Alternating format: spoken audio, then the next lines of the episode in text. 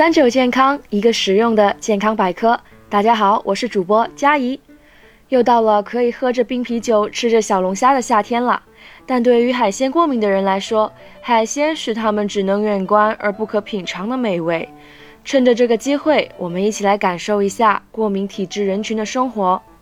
平常也有很多新闻报道，过敏体质的人摄入了过敏源而导致住院甚至死亡的案例。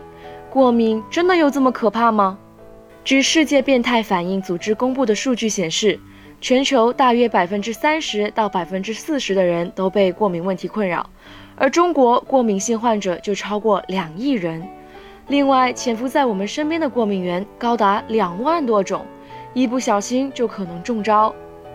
为了避免这类状况的发生，我们首先要搞清楚几类过敏的成因。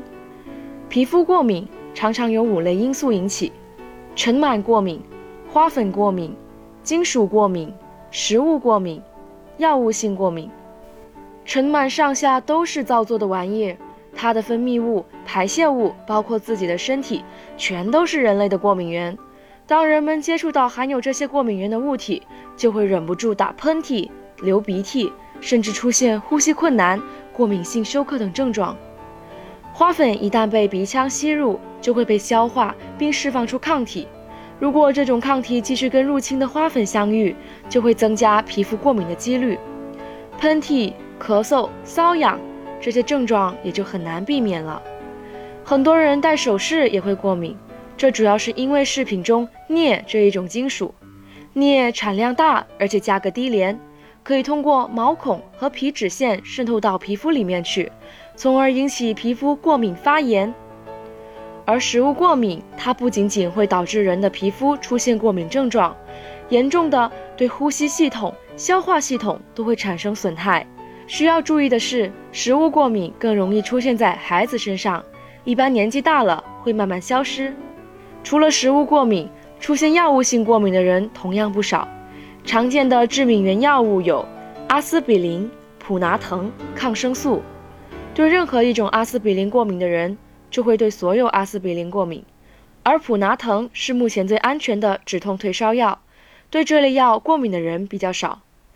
常见的抗生素有盘尼西林、头孢子素、磺胺类、四环素以及其他抗癫痫药物、抗甲状腺药物。